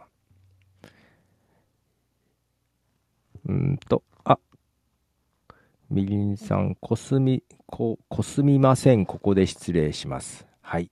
こありがとうございます。また、どこかで。えっ、ー、と、そうそう。何の話だっけ？そうか、ふ、じゃあ、じゃあ違うんだよ。去年が、授賞式がリモートになったじゃない？急遽。ね。で、今年は、やっぱり、ちゃんとやってほしかったけど、今年もリモートだったんでしょ？しかも、昨日かその前かラジオでやってたんでしょ？けどそれが途中で地震になって番組が途中で終わるみたいなこともあったみたいなことをさっき聞きましたよ。あ、ナオミさんこんにちは。えー、たださんらしいです。らしいです？らしい。え？授賞式とかって、ああ、地震のことかな？あ、こんにちは。えっ、ー、と、ここはですね、私がちょっとポッドキャスト収録をしていたんですが、すでに終わりまして、あの、もう収録後の、えー、フリートークです。フリートークという、あの、黒い私が愚痴ってる感じな、毒づいてる感じですけど。聞きたかった。いや、聞き、えっとね、だけど今回の収録はね、あの、お便りをもらったやつ、ツイッターとかで、あの、コメントとかもらったやつを読み上げてるっていう、ちょっと回で、面白くないです。ひどいな、面白くないって言っちゃった。えっと、たださん、授賞式も何にも出ていないので、あれ？出なかったんですか？リサーチャートさん。去去年は出てましたよね、リモートで。去年、去年は全番組出ましたよね。なんか全、あ、違う、全番組じゃない。あれだ。こんにちは未来の方だけ出てこなかったよね。そう、こんにちは未来。こんにちは未来。もしかしたら俺のせいかもしれないんだよな。俺になんか来たんだよね、授賞式のお知らせが。えー、っと、えー、ナオミさん、通常は、ポッドキャストは何を配信されていますか？そう、それがね、あのー、難しいんですよ。まあ番組がいっぱいありすぎて難しいんですけども、今回の、ここで収録したのはアンカーっていうサービス使って、えー、やる右パ、右マイカップオブティーっていうやつなんですけど、毎日配信してまして、うんと、日々、日々の出来事を話しています。とか、自分が気になったウェブサービスであったりとか、そういうのをとりあえず毎日配信しているという配信をしてます。毎日配信したのは、2019年1月、違う、2020年の1月からか。まあなんでその前も含めるともう600回以上は配信してるんですけどね。まあけど本編も含めるともっと大変な数数になりますね。えー、っと、たださん、他の人が出ていて私は何も出ていません。ああ、そうか、全員が出てるわけじゃないですよね。うん。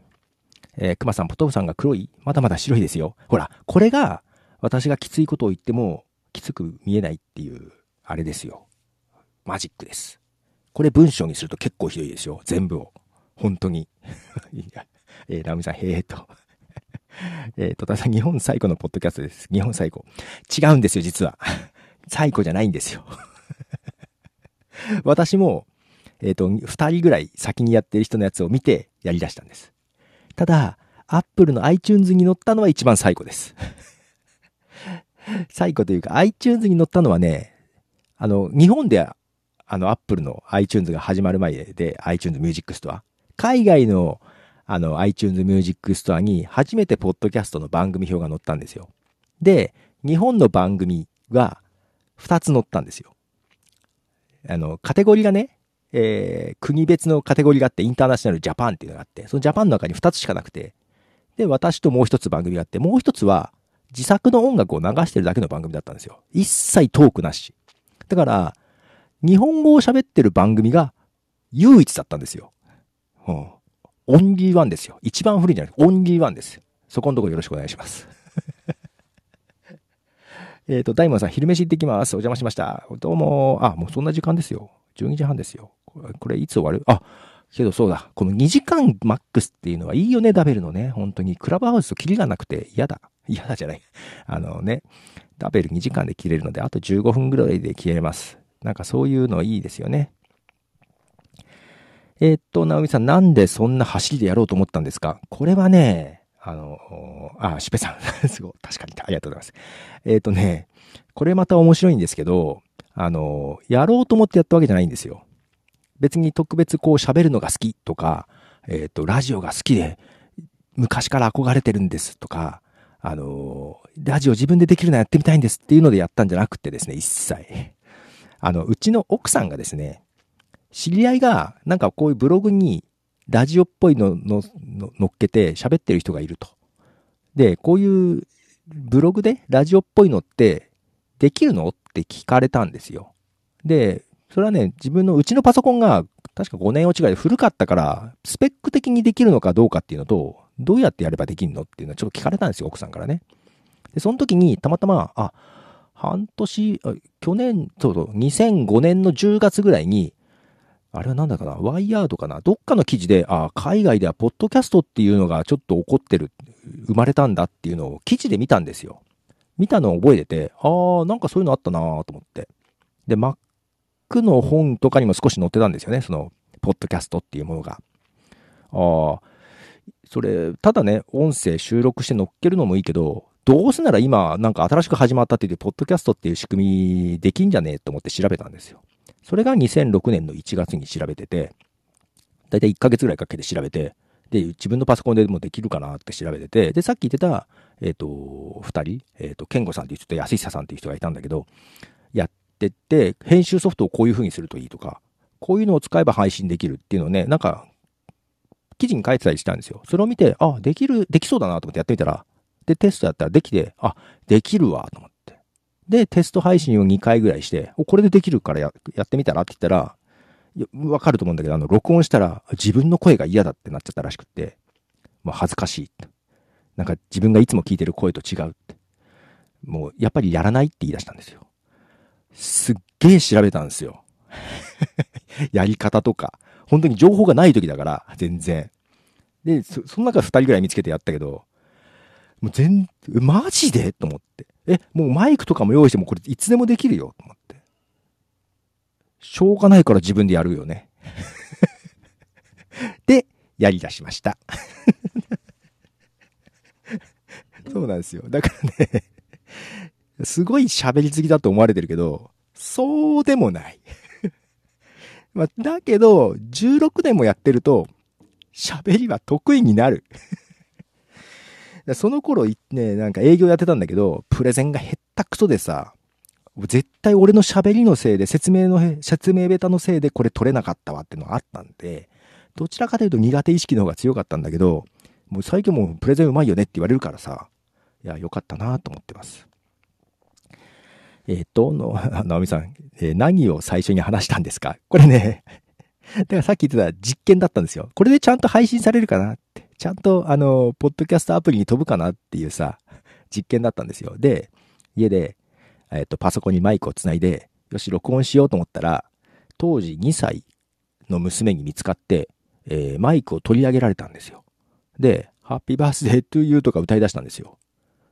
それを配信しました。なので、第1回、私喋っていません。幼い娘の声だけが配信されたっていうのが最初です。何なんだろう。だこんなんだからさ、あの、最後のポッドキャスターって言われるとちょっとね、違和感があるわけですよ。ちゃんとやってないと思って。えっ、ー、と、で、ナミさん、ラジオパーソナリティにすごく向いてますねって。いや、向いてんだから、だから全然、あの、そんなにさ、思い出がなく、ラジオパーソナリティになりたいっていうわけでもないからさ、ちょっと申し訳ない。申し訳ないけど、人間続けたら上手くなるよ。本当に。今もだから一人喋り、一人喋りでずっとやってるから、相方とか言い次ね。一人喋りってどうやってできるんですかって聞かれるけど、やり続ければできるようになるんですよ。それはね。はい。えっ、ー、と、面白すぎるありがとうございます。いやー、まあだからね、あのー、いろいろ見てきてます。16年間見てきてます。ポッドキャストというか、音声配信も含めて。まあその前はね、あの、インターネットラジオとかも別にあったからね、ポッドキャスト前にもね。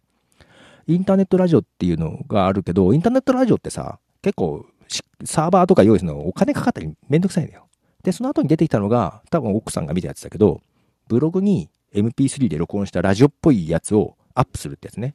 で、それは、ポッドキャストの仕組みじゃないから自動的にどっかに飛ぶとかないんだけど、普通にブログっぽく更新されて、RSS で飛ばすと。その頃はね、だからね、ラジログって言ってたかな。その頃なんか、写真を、写真ブログのことをフォトログって言ったりさ、なんかそういうのがあったね、いろいろね。えっ、ー、と、あと携帯でブログ書くことモブログって言ったりとかね。で、そんな中で、ラジオっぽいのを更新するのはラジログって言ってた人たちがいて、そういう人たちもいたんですよ。だからね、ポッドキャストが一番最初ってわけでもないんで、大したことないっすよ。えっと、たださん、YouTube の最初の動画が動物園みたいな感じありますね。え、そうなんだ。あ、そうなんですか。あ、なんかそういうの聞いたことあるな。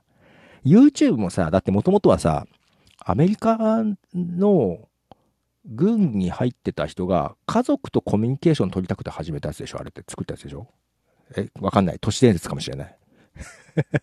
最初はそんな、あれ、それ違うかな ?YouTube じゃないかなユーストリームかなどっちかがそんなんだった気がするな。えっ、ー、と、ナオミさん、ズー。これパンダの絵文字ですか？こんななんだ。えっ、ー、と、ナオミさん、へえ、そしてなんでダベルに？ああ、なんでダベルにか。あのね、ずっとポッドキャストやってたから、こういう音声配信とかやっぱ興味があるわけですよ。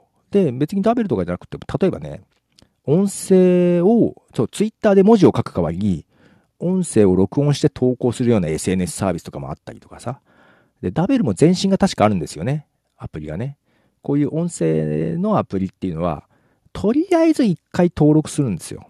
うん。で、えっ、ー、と、ダベルは、なんだかん、けど、なんか、とりあえず登録して使ったりするから、やる感じかな。で、基本嫌いじゃないんですよ、ダベルは。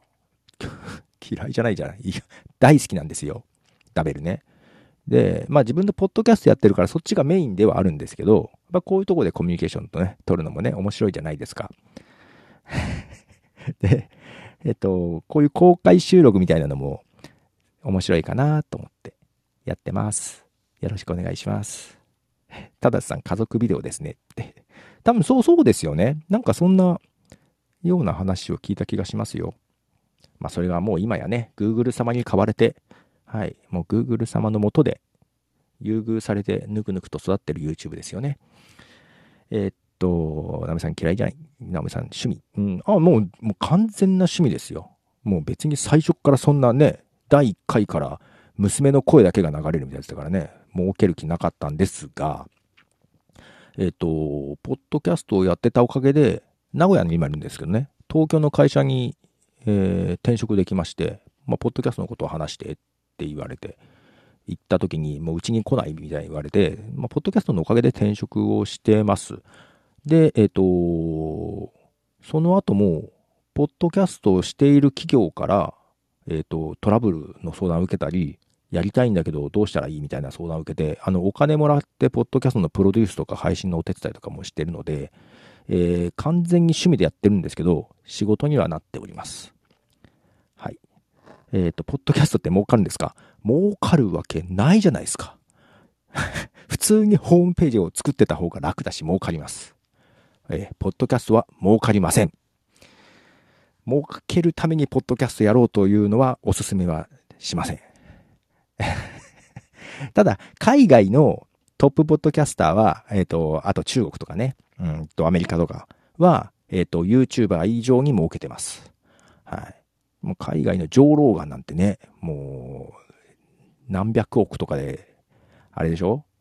えー、100億ぐらいだっけ ?100 億円ぐらいで、えー、Spotify と専属契約をしたりね。うん。あのー、まあ、あれじゃないですか。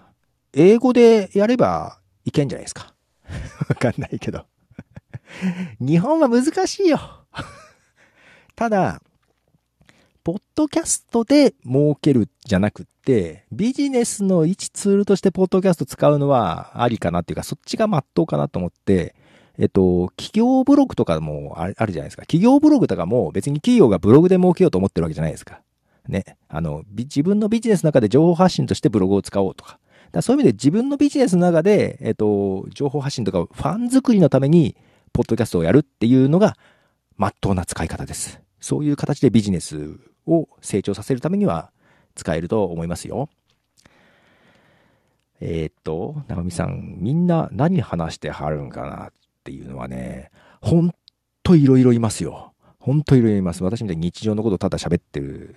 えー、っと、あと、同じように一人で喋ってるポッドキャスターって結構全国にいっぱいいて、その人たちと、えっ、と、ゆるい留守電トークみたいなことをしてるようなつもりでやってるので、そういう人たちもいますし、えっ、と、ここにいるリサーチャットさんなんかは、えっ、と、論文とかのね、あの、海外の論文とかも含めて、あの、論文紹介みたいなことをやったり、ただただ雑談みたいなことをやったり、えー、リサーチャットの正式な読み方を考えたりとかいうものもありますし、えっと、あと、本当にバラエティっていうかトークもバラエティみたいな、あと、それこそ、オールナイトニッポンとかそういう深夜の AM ラジオが大好きでそういうことがやりたいって言ってやってる人もいますし、えー、歴史のことを学べるのをやっている方もいますし、えっ、ー、と、ドラえもん好きとかが講じて藤子不二雄先生の話だけをしているポッドキャストがあったりとか、ほんといろいろあります。あともう本当に英会話みたいなのもあれば、ニュースみたいなやつもあれば、海外のニュースとかをネタにバイリンガル、日本語と英語で、えー、普通に会話してるのを配信したりとか、もう本当いろいろありますよ。うん、なん、なんかいろいろあります。えー、っと、たださん、でも海外ポッドキャストで雑談っていうのはかなり少ない気がしますね。上老眼は特殊ですね。上老眼はね、まあ雑談みたいな感じだけど、まああの人はもともとね、コメディアンだからね、話がうまいからね。けど海外でも、うんと、私、英語あんま分かってないんですけど、イギリスとかで好きなのはさ、あの、あれです。どっかでもよく紹介してるんですけども、えっと、その方もラジオ局かどっかメディアに勤めてる方なんだけど、父親が定年退職した後に小説を書き出してたらしくて家族にこっそり内緒で。それを見つけちゃったんですって。それがポルノ小説だったんですって。父親のポルノ小説をあの、ラジオとかの仲間3人ぐらいで、みんなで、ポッドキャストの中で読んで、みんなで爆笑するっていう のが人気なんですよ それね、結構ね、全国ツアーとかもやったりするぐらい人気になっちゃったんだけど 父親が定年後に書いたポルノ小説を読み上げるっていうね、ポッドキャスト とかもありますよそれも雑談っちゃ雑談なんだけど、すごいね、面白いんだなと思ってえー、っと、アナウンサー昔の夜中のラジオを聞いてるみたい。今ですね。今ですよね。はい。こんな人も多いです。えー、っと、熊さん、いろんな人のポッドキャストにゲスト出演して、燻製の話を2時間ぐらいしている人いますよ。っていうのはここの熊さんですね。燻製の話ね。はい。えー、っと、たださんやばいな。そう、やばい、やばい。すげえ面白い。すげえ人気番組ですよ。えー、アッシュペさん、ある意味、周知プレイ。そう、そう、もう完全に晒しですよ。自分の親父をそうやってネタとして晒すっていう、こ の考えもすごいけど、あの、確かね、ラジオ局かなんかの人だから、ちゃんとしっかりした作りにもなってるし、で、そうそう、そのみんなで喋るっていうのも女性とかも入ってるわけですよ。で、で、家族、ね、で、父親ね、書いてる父親ももちろんバレてるんですけど、えっと、まあ、喜んでると。なんだかんだ喜んでると。いうのね、ありつつ、結構有名人の方でもファンの人がいて、その人から話題に出たりとかね。まあ、ただただあれですよ。お母さんですよ。一番嫌がってると。まあ、そりゃそうだろうけどね。そうですね。あと、正さん、環境音のやつよかったです。あれですか、環境音だけ、あれですね、隙間にですよね。あ、隙間コーヒーさんって言うんだ。知らなかった。熊さんありがとうございます、フォロー。隙間にっていうね、あの環境音、本当に虫の声とか、風の音とかだけ、本当にただ配信してるってやつ。あれ好きなんですよね。そういうのもあります。ポッドキャスト。ポッドキャストは自由です。いやそうそうそうそう、そんな感じですかね。そう、あと時間としては残り、えー、40秒切りましたね。あと30秒ぐらいで切れます。皆様ありがとうございました。アフタートーク、今日はちょっと皆さん聞いてくれてる方も多くて面白かったです。そうなんですよ。もう時間なんですよ。けど時間があるからこそ楽しくできる。そんなこともありますよね。また、ダベルでお会いしましょう。ポッドキャストも聞いてください。ということで、お疲れ様でした。ありがとうございます。さようなら。と言いつつ10秒残っちゃった。このこの辺のタイムマネジメントまだ甘いっすね。ということで、またね、そのうちやります。では、ポトフでした。では。